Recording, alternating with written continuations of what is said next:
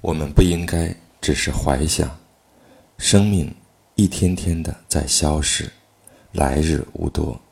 我们也要想一想，假使寿命可以延长，我们的心灵将来是否仍可同样的适宜于了解事实，以及对于神与人的事物之沉思冥想？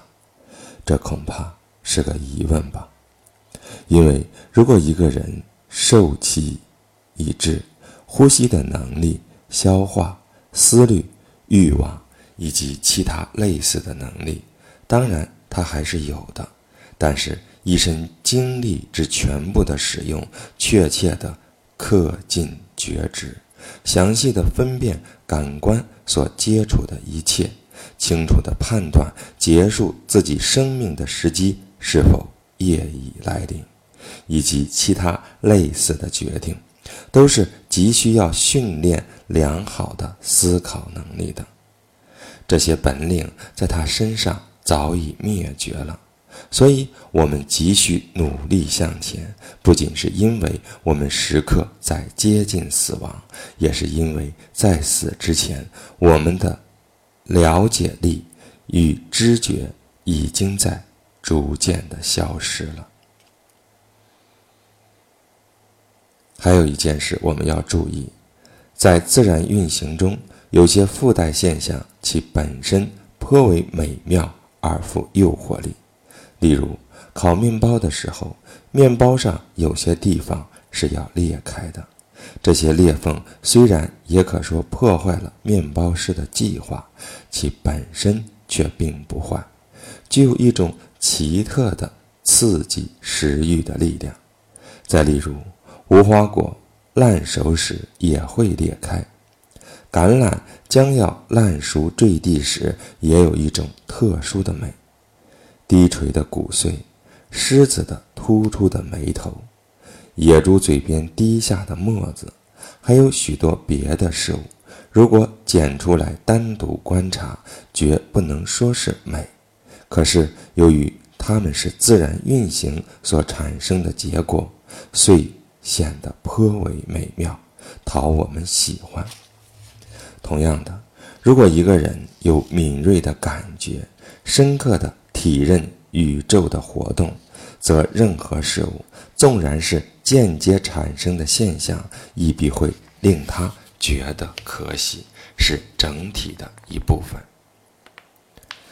他看野兽张着大嘴，和看画家或雕刻家所表现的。能得到同样多的快感，在老年的男人或女人身上，他会看到成熟的境界；在年轻人身上，他会用纯洁的眼光看到诱人的可爱处。许多类似的事物，不见得能讨每个人的欢喜，但是一个真正熟悉自然及其一切作品的人，必然能彻底的欣赏。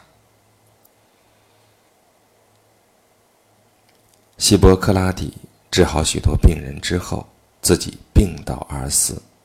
星象家预言许多人的死，然后他们自己的命运把他们带走了。亚历山大、庞贝与凯撒，不知多少次毁掉多少名城，在战场上斩杀过多少骑士与步兵，但是有一天，他们也与世长辞了。希拉克里特斯多少次揣想这世界有一天要被火焚毁，结果是自己体内体内积满了水，浑身沾上了牛粪而亡。德谟克里特死于狮子，苏格拉底死于另一种害虫。这是什么意思呢？你已经动身。外出，你已经扬帆，你已经触到陆地，你就上岸吧。如果开始另一生活，在那里不会是没有神的。如果那是一个无知无觉的境地，你便可不再受苦乐的支配，不再给肉体做奴仆。那肉体比那奴仆卑贱的多。一个是智慧的，是神明；一个是粪土，是腐朽的东西。不要浪费你的残生去空想别人的事，除非你能把那些空想联系到共同的目标上去，因为那实在是耽误了你做别的事情。如果你竟空想某某人是在做什么，为什么这么做，说的是什么，他心里想的是什么，打算的是什么，以及其他类似的事情。凡此皆足以把你卷走，使你不能专心守护自己的主宰的理性。所以，我们应该排除我们思想连锁中之漫无目标的无意的部分。过分好奇与怀有恶意的部分尤易摒弃。一个人应该习惯于只思索一种事，一旦有人问起。你心里想些什么，你便能立刻坦白的回答。我想的是这个，或是那个。你的回答要立刻能表示出你的内心是单纯的、和善的，不失人群一分子的身份，没有一点享乐纵欲的遐想，没有任何的争胜、嫉妒、猜疑或任何羞于自成的念头。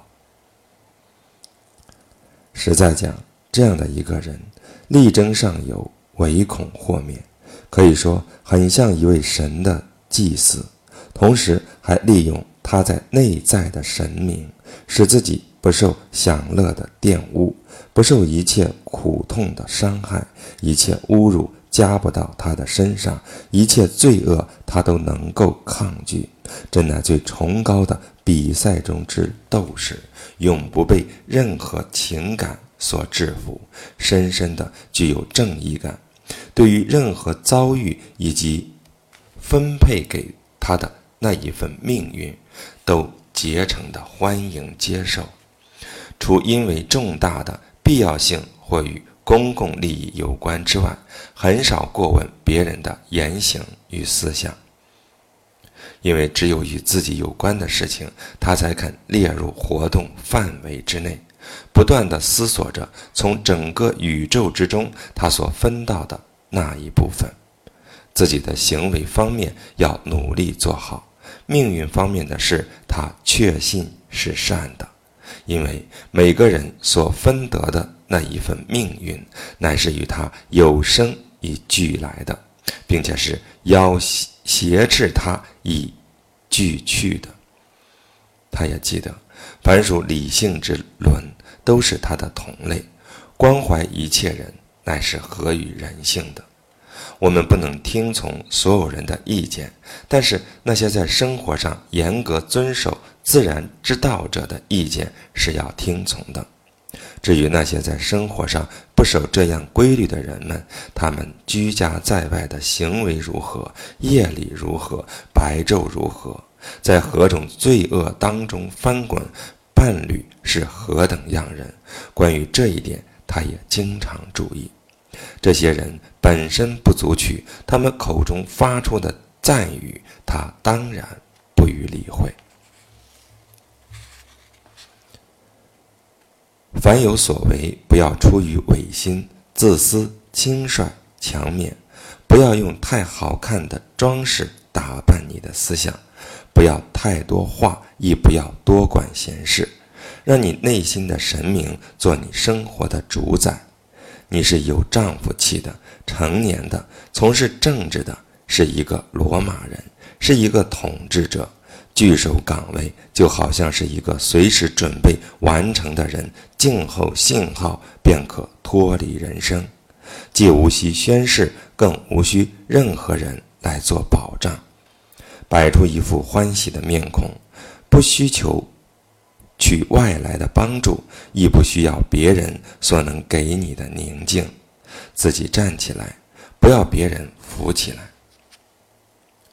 如果你能在人生中找到什么东西胜过公道、真理、节制、勇敢，简言之，胜过你对于那些帮助你按照理性做事的东西之内心的满足，胜过你对于不容选择的命运分配之内心的满足。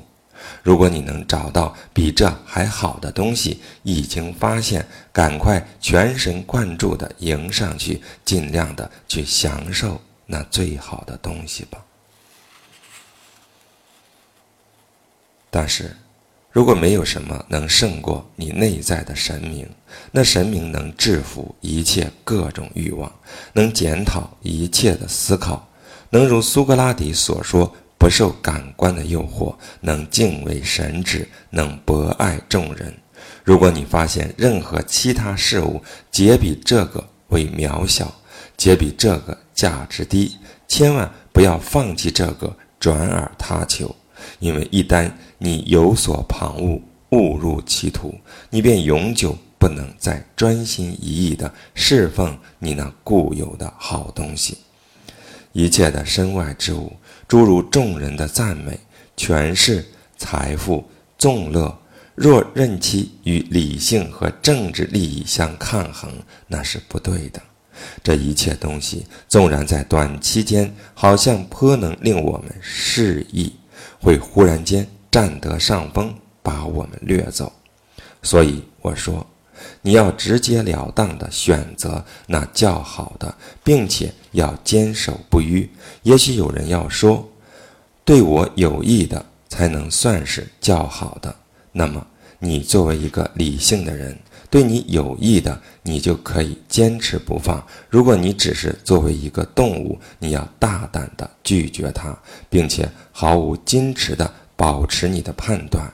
只是要注意，你的探讨并无错误。任何事，凡是强迫你违背诺言、放弃荣誉、令你怀恨猜疑。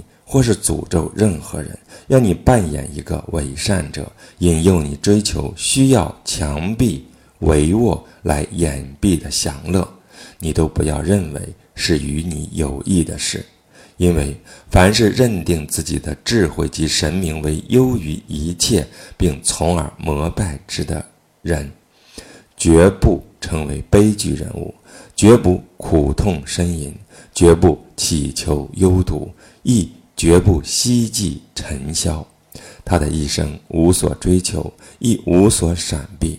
他的灵魂在躯壳里究竟能停留长一些时间或短一些时间，他毫不介意。因为纵使要他立刻就离开尘世，他也会高高兴兴的就道别，就好像做别的事情一般的从容不迫。他一生中只注意到一件事：思想绝不背离一个有理性的人和一个良好公民所应有的楷模。有一个有节制的、彻底清洁过的人的心里，你不会发现毒疮、坏蛆或隐藏着的脓包。大限已至，他的生命不会是突然被切断。像悲剧演员台词未必即匆匆下台那样。再说，他没有一点奴性，没有一点虚骄，不依赖别人，亦不离弃别人，不怕追究，亦无需躲闪。要尊重你那形成意见的能力。你的主宰的理性当中有无与自然不调和的意见，有无与一个理性动物的机体。不相容的意见，完全是靠了他这一能力，能给你精思熟虑，对于人的友爱，对于神的前进，抛弃一切其他的东西，只把握住这些个吧。虽然只有这几个要记取，人的生命只是目前这么一段时间，其余的不是夜已过去，便是可能。永不会来。人生实在渺小极了，他所生存的地方只是地上小小的一个角落，就是那垂逐久远的身世之欲也是微不足道的。那只是靠一些可怜的人们辗转传述，他们自己也要很快的死去，他们未必能认识他们自己，更何况老早以前死去的人呢？除了上述信条之外，还要再加一个：你遭遇一件事物，便要给它下以定义或做以描述，以便清晰地看出赤裸裸的真相，其全部的真相。然后自己心里盘算其名称该是什么，其组成的分子的名称该是什么，将来要变化成为什么。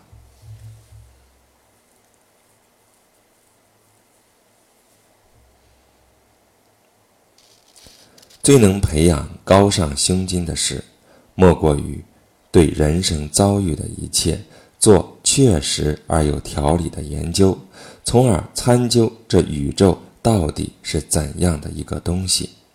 当前的事物对这宇宙有何效用、有何价值？对人有何价值？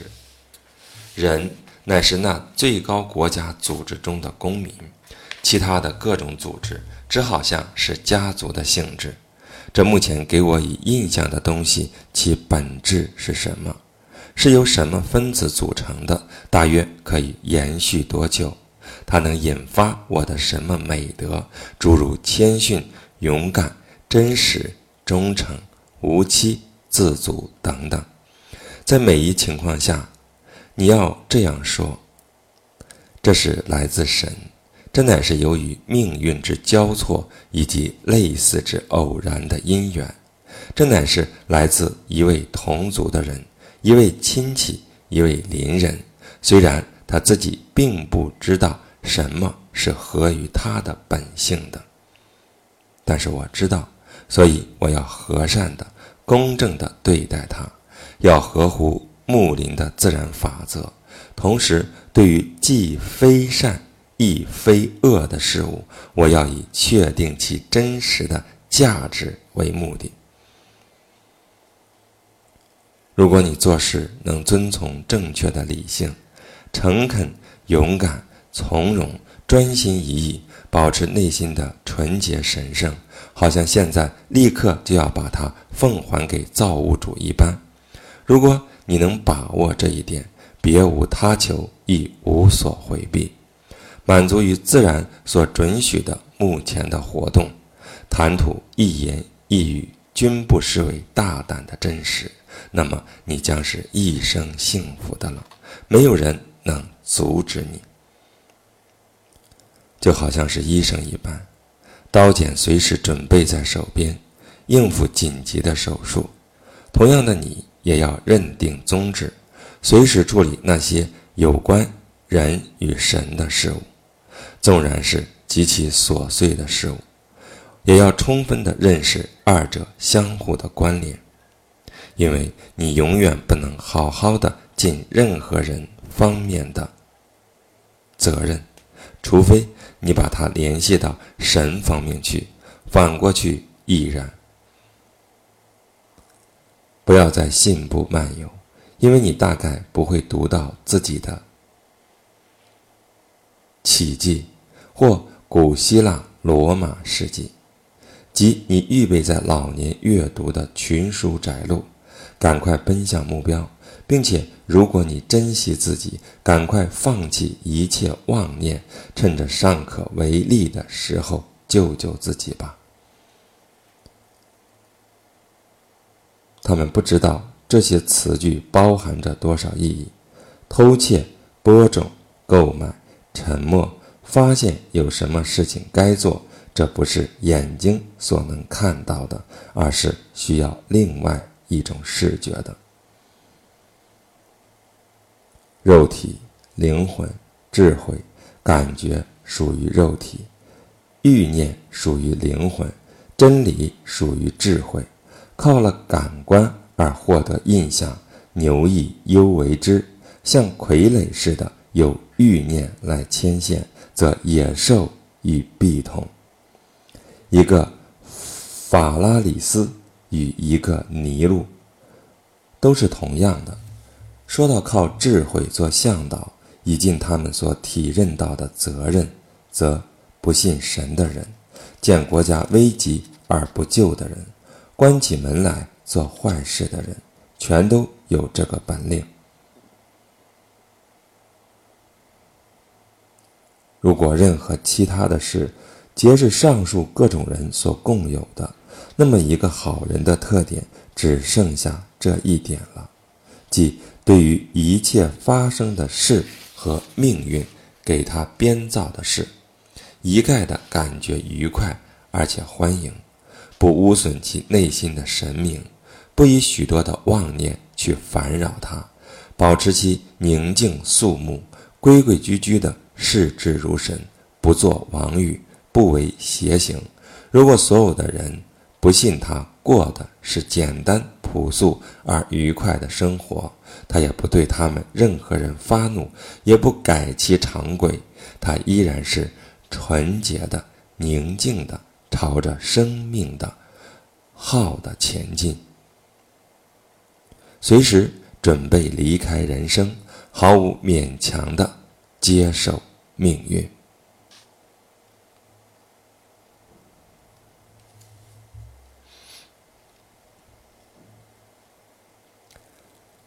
法拉里斯是西西里的著名暴君，约卒于公元前五百四十九年，以残虐闻名，曾经火烧俘虏。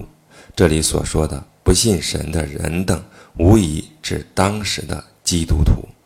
他们被控诉的三大罪状正是：一、不信神；二、无爱国心；三、举行秘密的仪式。